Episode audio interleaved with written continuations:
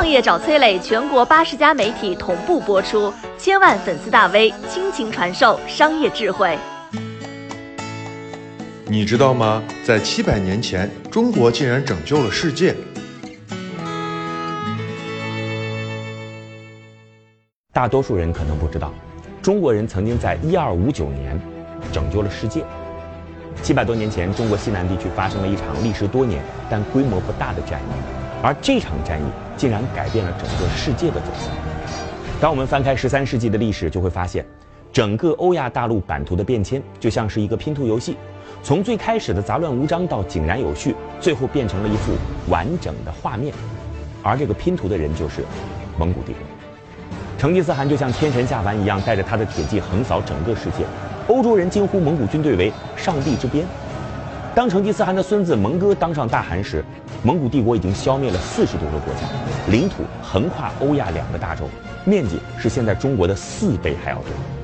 尽管如此，却有一个地方一直没有被完全征服，那就是当时的南宋王朝。一二五八年，蒙哥在荡平欧洲之后，就把目光瞄准了南宋这块骨头。这次他亲自带领蒙古主力部队进攻四川，希望沿着长江一路东进，最终攻陷临安。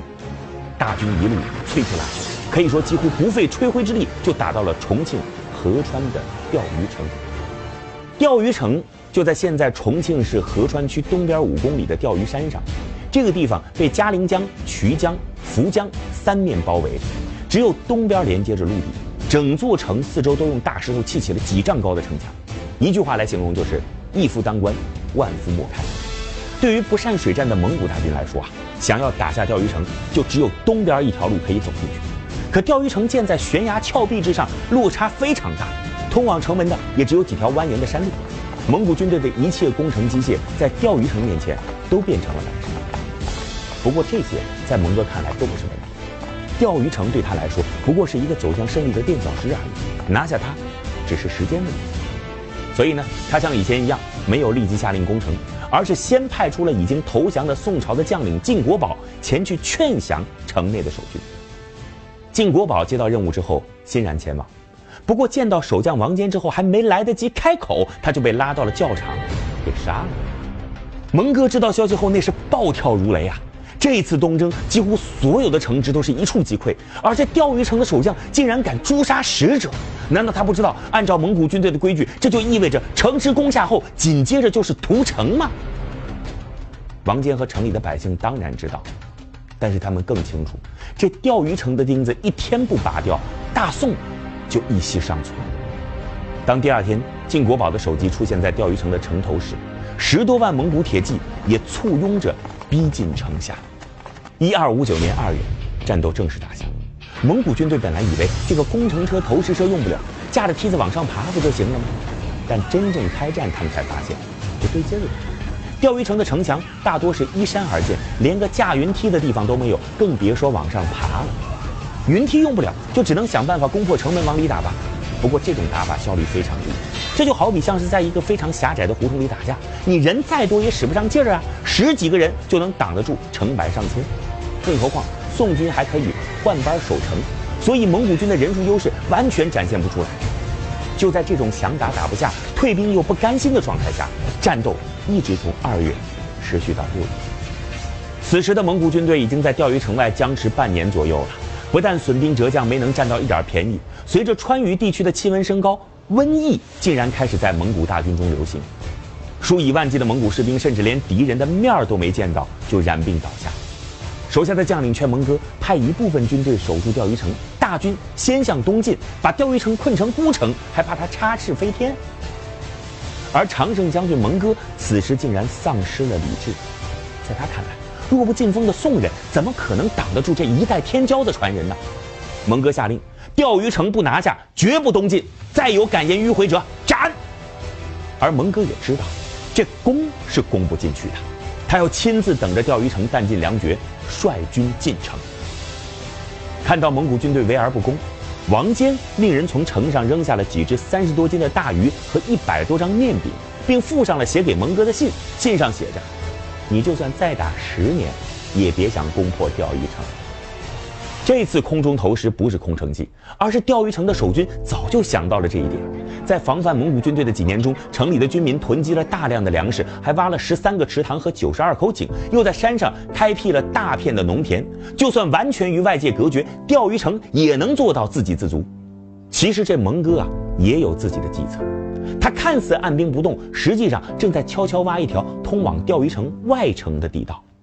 这次暗度陈仓的行动真的成功了。蒙古军通过地道攻进了钓鱼城的外城，守城的宋兵还没有反应过来，就全部战死。尽管这王坚及时带着军队赶来增援，跟蒙军激战了一夜，但还是没能把蒙军赶出外城，最终只能退进内城，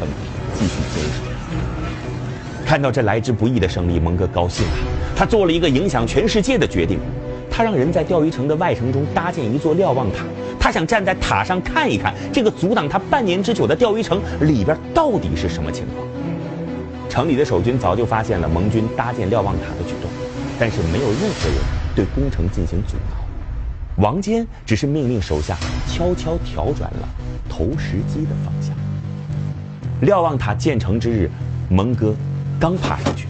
他还没来得及仔细看看城里的情况，这无数早已准备好的巨石就向他飞驰而来。一颗飞石砸中高台，蒙哥跌落，身受重伤。蒙军救下蒙哥之后仓皇溃败，据说还没有走出重庆，这成吉思汗的传人，人类历史上最大疆域的领主蒙哥，就一命呜呼了。蒙哥死后，攻打南宋和负责西征的蒙古铁骑不得不仓促撤军，这不仅让南宋的国祚延续了二十多年，更是解了西部战场的燃眉之急。如果没有钓鱼城的顽固抵抗和那一块从天而降的巨石，蒙古大军必然攻占整个欧洲，也非常有可能渡过地中海，打败埃及的军队，横扫整个非洲，而日本的领土也早晚会被蒙古帝国收入囊中。当然，历史没有假设，但可以确定的是，因为从钓鱼城射出的飞石，让大一统的蒙古帝国陷入了长达二十多年的权力纷争，帝国分裂成了五个貌合神离的盟国，从此走向衰落，数百万人因此免遭屠戮，无数文明从而得以延续。这不是电影，这是中国历史上真真切切的一道划痕。如果说这个世界上真的有保护地球的超人，那七百多年前守卫钓鱼城的王坚和城中同仇敌忾的军民一定配得上这个称呼。钓鱼城之战二十年之后，崖山采战失败，十几万军民跳海殉国，南宋在悲壮中宣告灭亡，中原大地几乎全部落入元军的手里。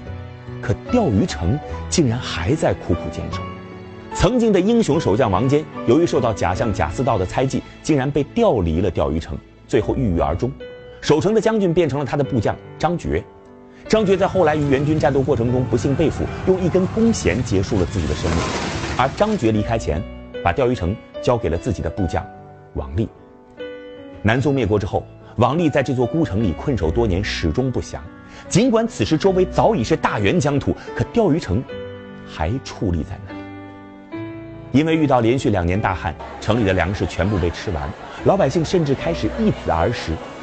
在得到忽必烈绝不杀城里任何一个人的承诺之后，坚守二十多年的钓鱼城终于向蒙古人打开了城门。但就在援军踏进城门的那一刻，三十二名守城的军人站在城墙之上。他们中很多人从少年起就开始镇守着钓鱼城，在残阳的余晖下，他们用形如枯槁的手缓缓抽出跟随自己征战半生的宝剑，慢慢举到颈间。随后，一抹鲜红伴随着无尽的遗憾从他们伟岸的躯体里喷薄而出。